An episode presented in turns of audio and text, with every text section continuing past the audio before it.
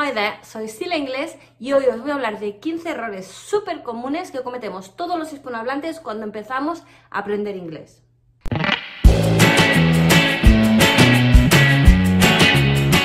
Hi there, soy Sila Inglés y estás en mi canal para aprender inglés de una manera diferente. Error number one. How old are you? I have 40 years old. ¿Qué pasa con este error? Cuando te preguntan how old are you, la traducción literal es cómo de viejo eres, pero nuestra eh, traducción ad sensum sería cuántos años tienes. Por tanto, solemos responder I have whatever years old. Esto es muy típico y es muy normal porque lo que hacemos es transferir nuestra sintaxis a la inglesa. Por tanto, si nosotros tenemos 40 años, decimos I have. No cómo de viejos somos, qué es lo que realmente nos preguntan. How old are you? I'm 40 years old, soy 40 años viejo. Con el verbo to be tenemos bastantes de estos problemas. Fijaos en esta infografía. Como veis, el verbo to be, aparte de ser o estar, puede significar, por ejemplo, llegar. I'm late. Uh, llego tarde. I'm hungry. Tengo hambre. I'm hungry. No, I have hungry. Eso es otro error común. I am hungry, no I have hungry o I have thirsty. I am thirsty, tengo sed. Por tanto, tenemos que tener en cuenta que traducir literalmente no nos va a ayudar nunca o casi nunca a aprender inglés. Tenemos que empezar a pensar con la estructura sintáctica del inglés. Si te preguntan How old are you? Te están preguntando ¿Cómo de viejo eres? I am 20 years old. I wish. Error número 2. I like dance. Me gusta bailar. ¿Qué pasa? ¿Por qué es un error I like dance? Porque en inglés hay verbos que van seguidos de infinitivo con to y otros verbos que van seguidos de gerundio. En este caso, la opción correcta sería I like dancing. ¿Cómo podemos saber si un verbo va seguido de infinitivo o de gerundio? Pues la verdad es que no es fácil de saber cuando un verbo va seguido de mm, gerundio o de to más infinitive. Es muy complicado y lo que se suele hacer, lo que se hace es aprendérselo de memoria eh, por el contexto, bien con listas de verbos seguidos de, infinitivo, con gerundio. Hay algunos que aceptan ambos. Eh, es un rollazo, pero bueno, mm, solo os digo que I like dance no existe. Aquí arriba os dejo un post sobre verbos seguidos de infinitivo y verbos que van seguidos de gerundio. Es un post de mi blog aprendeinglesila.com y ahí tenéis una lista de mm, verbos, eso, que van seguidos de infinitivo o de gerundio o de ambos, que es un lío. Error número 3. Sam have to write a letter. Sam have to write a letter. ¿Por qué es un error? Porque siempre tenemos que tener en cuenta que en el presente simple la tercera persona del singular va con un verbo con S. En este caso el verbo have es irregular, por tanto no sería haves, sería has. Sam has. En otros casos sería he drinks, she eats, it uh, swims, etc. Error. Error número 4. I must to learn English. ¿Por qué es un error? Porque tenemos algunos verbos que van seguidos de to infinitive. Por ejemplo, I want to dance. I need to go to the supermarket. Cuando tenemos esta estructura metida en la cabeza, la solemos meter en todos los sitios. ¿Qué pasa? Que el verbo must es un verbo modal. Y los verbos modales nunca van seguidos de to. Además, una cosa a tener en cuenta es que los verbos modales no se conjugan. No puedes decir he can't speak English. Sería he can speak English. Nunca conjugues un verbo modal, se queda siempre igual. Must, can, should, could, whatever. Ah, would. Would. ¿Cómo se pronuncia? Would. Por aquí lo tenéis. Error número 5. Does she drinks wine?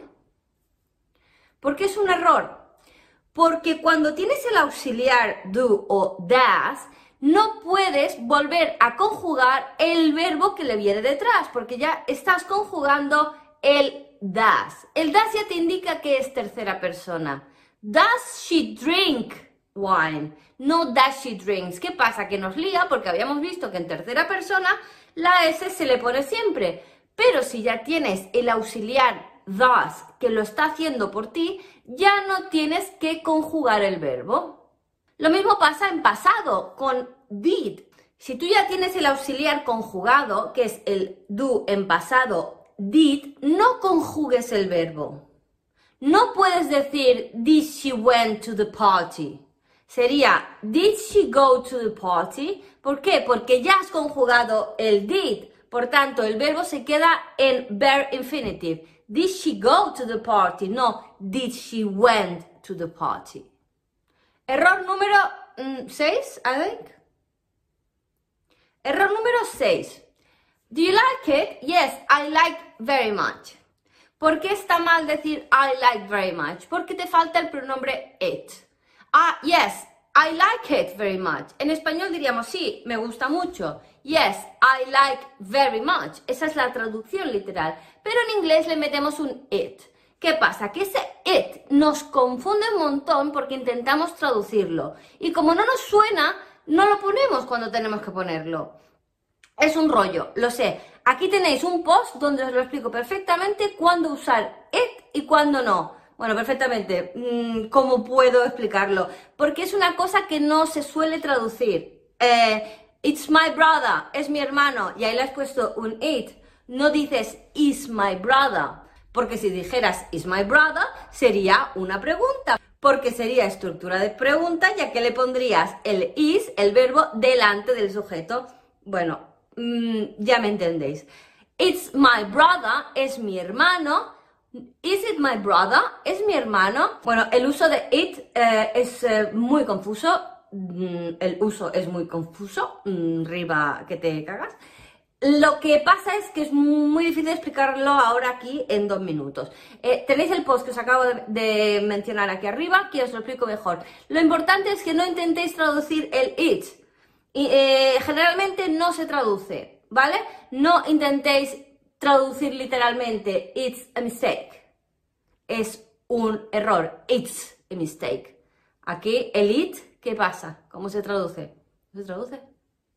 It's a mistake. Otro error, ya no digo números porque me he perdido. My office is in the first floor. Aquí el problema grave está, como no, en la preposición in. La frase correcta sería My office is on the first floor. On. ¿Por qué? Pues porque es así. Se tiene que aprender, las preposiciones se tienen que aprender así como vienen. Bueno, hay algunas reglas que aquí tenéis un vídeo sobre el uso de at y in en tema de lugar que os puede dar unas pistas bastante buenas. Pero hay muchas collocations, es decir, eh, ya que van con in o on o at y te lo tienes que aprender. En español diríamos mi despacho está en el primer piso, el ese en ya no va bien, mm, decir in, pues no, es on. Mm. Sobre los usos de at, in y on, os dejo un link aquí abajo en la caja de descripción con un post que os explica todos los usos de tiempo y de lugar de at, in y on. Este, este error es típico, típico, típico de principiante. Eh, uno puede saber exactamente en qué nivel está alguien con este error. Cuando, cuando alguien te dice, yes, I'm agree, sabes que el nivel que tiene es muy bajito porque I am agree no existe. El verbo to agree significa estar de acuerdo. Es decir, ya implica el verbo estar dentro del agree.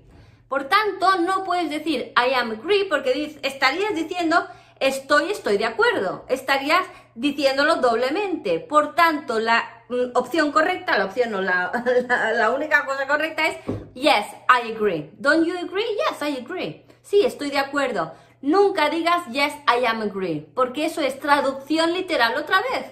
Sí, estoy de acuerdo, quieres meterle el to be por algún lado y se lo metes ahí, I'm agree. No, yes, I agree. Eso es lo correcto. Yes, I agree. No, I don't agree. Do you agree? Error número mm, whatever. He speaks English very good. ¿Por qué está mal decir he speaks English very good? Porque eh, good es un adjetivo que significa bien, bueno. Y well, que es lo correcto, he speaks English very well, es un adverbio. Los adjetivos acompañan a un nombre y le dan una característica. En cambio, los adverbios nos indican eh, la manera en que alguien hace algo o cómo pasa algo. Eso es un adverbio. En resumen, los adjetivos modifican a un sustantivo y los adverbios modificarían a un verbo. Por ahora, lo que te tiene que quedar claro es que si usas un verbo que implica acción, run, dance, jump, speak, usarás un adverbio como well. He speaks English very well. A ver, el tema es bastante más complejo porque según el contexto podrían ser eh, linking verbs, eh, temas de verbos copulativos y todo eso, pero no voy a entrar ahí. Estamos hablando de errores comunes de principiantes, de beginners, y no vamos a entrar en errores de advanced, ¿ok? Error número... su puta madre. Everybody have problems. Everybody have problems. Ese have es incorrecto porque everybody es singular. Everybody has problems. Tenemos que tener en cuenta que anybody, everybody, aunque parezca mucha gente, porque son muchos, everybody es todo el mundo, tenemos que decir todo el mundo is happy. En español es lo mismo, todo el mundo es feliz. ¿De qué depende tenerlo claro? En cómo lo traduzcamos. Si traducimos todo el mundo, sabemos que es singular, pero si traducimos todos, todos son felices, lo haremos en plural. Tenemos que pensar que everybody, anybody, mm, somebody es siempre singular. No traduzcas everybody por todos, sino por todo el mundo. Y ese es el truco. Que lo mismo pasa con este error súper común, que iba a decir 15, pero creo que ya estoy por 25. Eh, people is o people are. People depende de cómo lo traduzca. People significa personas. Es el plural de person. Person is one, mm, una persona. People es muchas personas. O menos, dos. Es igual.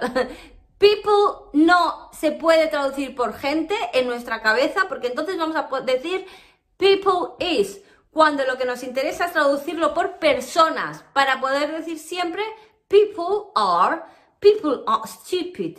People are responsible. Bueno, y ya para acabar, el último, porque si no me va a quedar un vídeo de 8 días y luego para editarlo tengo que estar 8 días más, o sea que este vídeo no va a salir hasta 2022. Mm, es muy típico... Es muy típico confundir la preposición que va con el verbo arrive, llegar, arrive.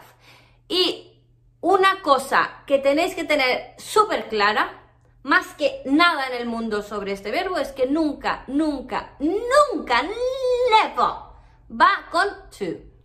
I arrived to the hotel está mal. My sister arrived to the airport está mal. To y arrive chocan. No van juntos, never. Olvídate de ponerle el to arrive. Nunca más lo hagas. ¿Qué se pone entonces? In, at o on, dependiendo de lo que vayas a decir luego. En este post de aquí arriba te lo explico perfectamente. Cuando se pone I arrive in Madrid, I arrive on time, I arrive at the airport. Esas tres opciones sí son correctas dependiendo de lo que le pongas detrás. Pero nunca, nunca, nunca, nunca, porfa, le pongas to. I arrive to the hotel.